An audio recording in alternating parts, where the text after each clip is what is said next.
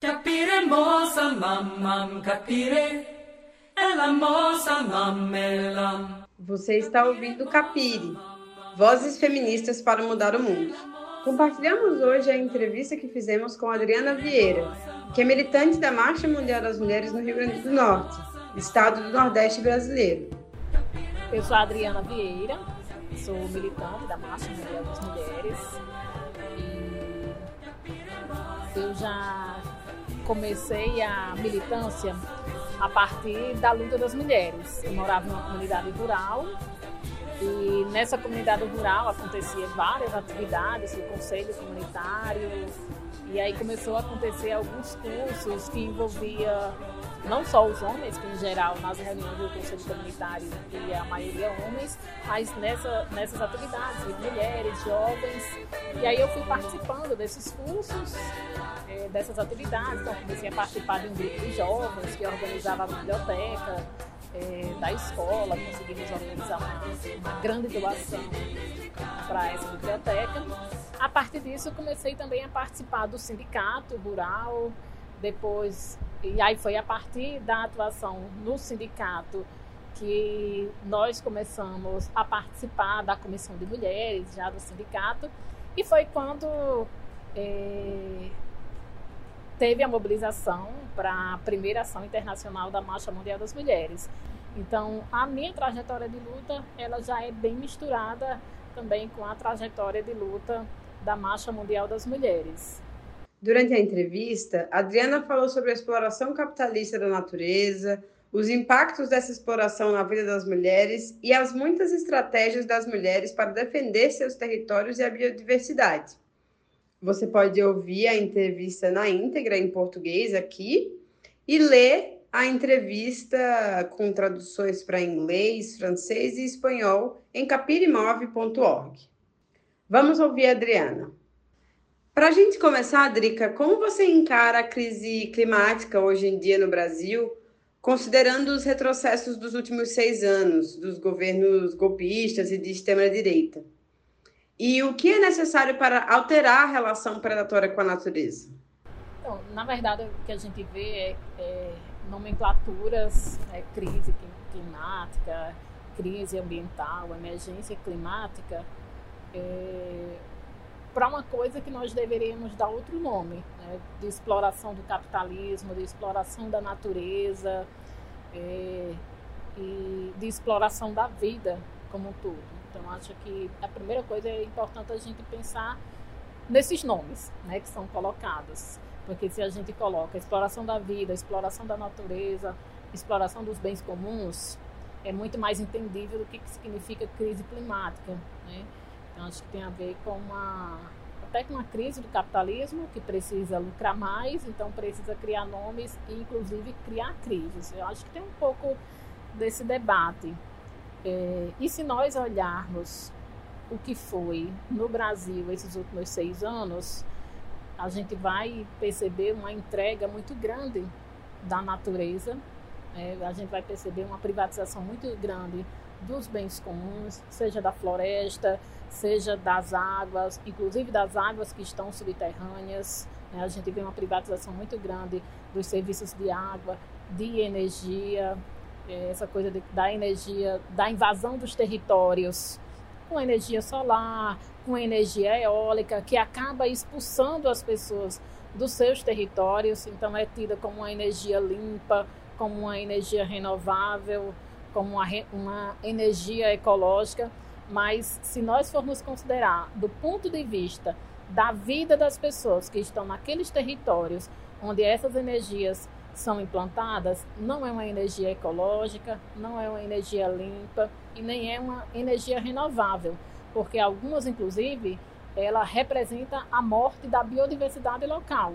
É a morte dos animais que não conseguem mais se comunicar por causa do barulho, é a morte da biodiversidade vegetal, porque algum, há um desmatamento muito grande, tanto para a implantação da energia solar quanto para a implantação da energia eólica, acho que tem um pouco disso, mas também é, uma destruição da biodiversidade cultural, dos conhecimentos, porque há uma, expulsão das populações desses locais, porque em alguns locais, inclusive, tem muita militarização, as pessoas não podem circular livremente, não podem criar galinha, criar ovelha, então há uma destruição muito grande no ambiente, sobretudo no entorno do ambiente onde é instalado essas energias ditas e pintadas de verde.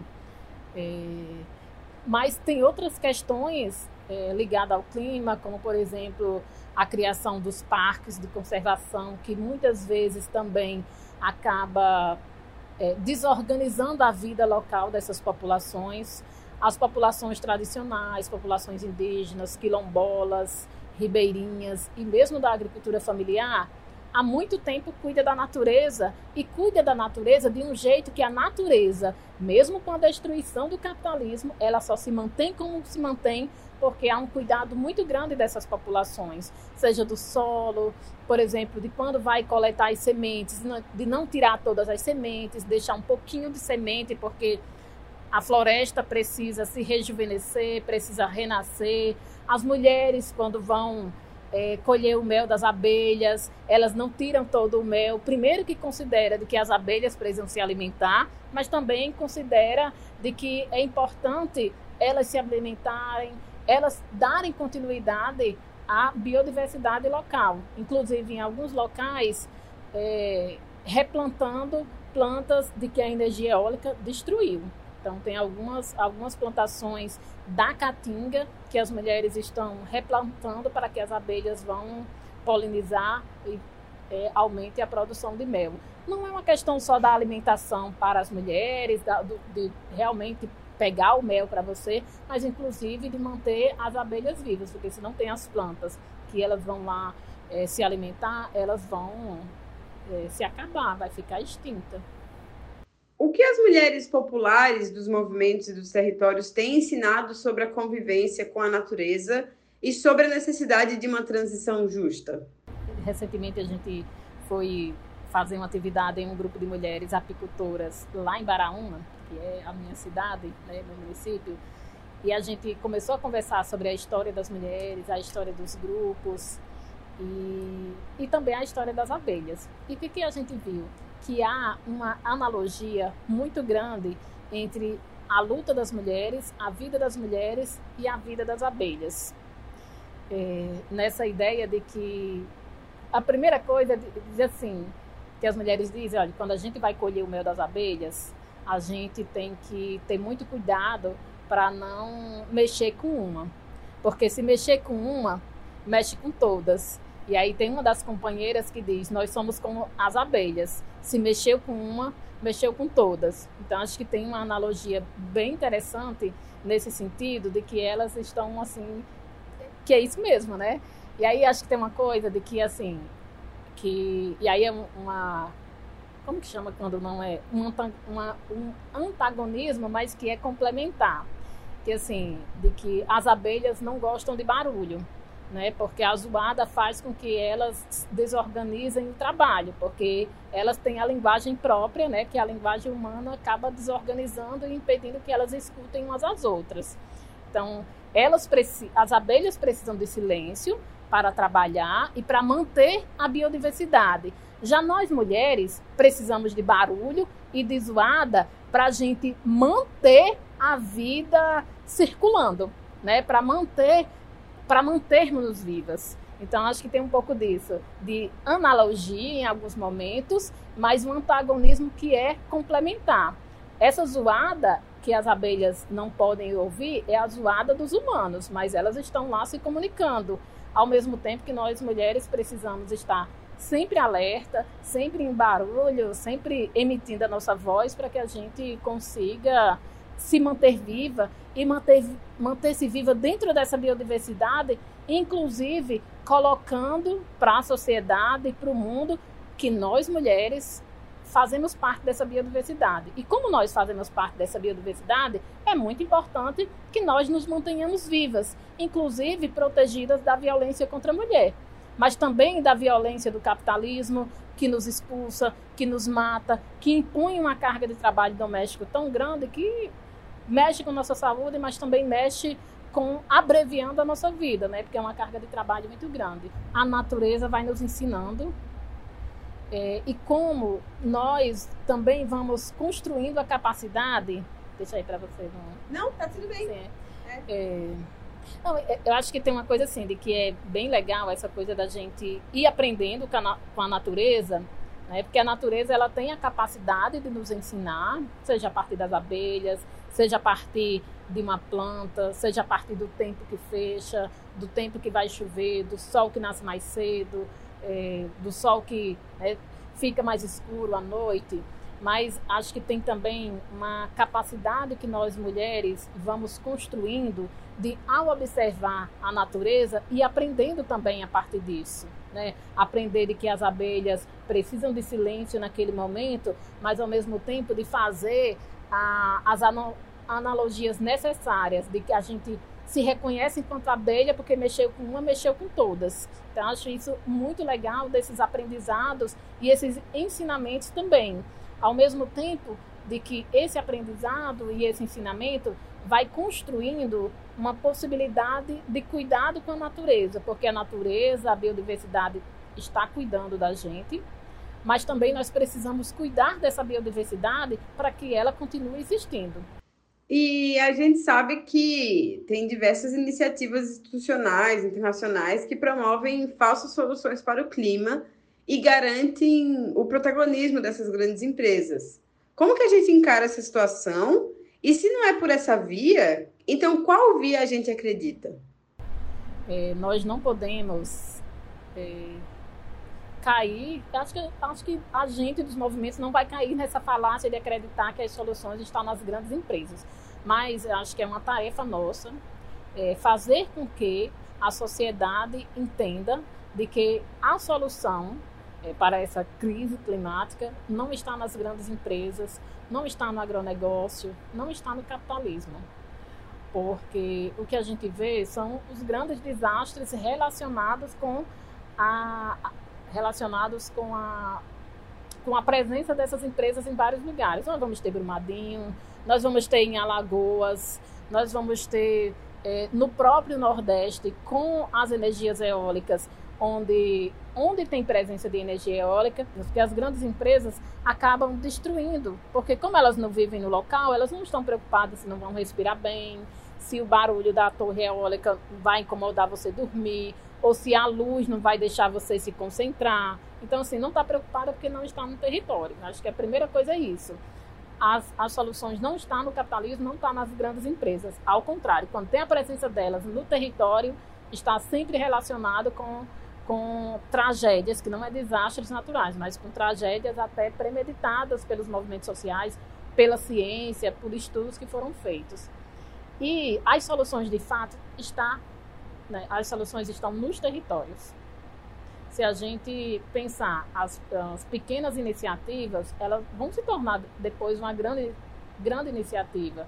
Seja as mulheres que estão produzindo mel lá em Baraúna, lá em Mossoró, sejam as mulheres que estão organizando as cozinhas comunitárias, que aí pensa toda a questão de pegar da horta comunitária, de pegar a plantação da agricultura fam familiar para se alimentar. Então, ao mesmo tempo que está cuidando do trabalho do cuidado, da socialização do trabalho do cuidado, mas também está pensando nessa relação que tem com a, com a agricultura familiar, com a agroecologia. Então, acho que tem um pouco de iniciativa disso, né?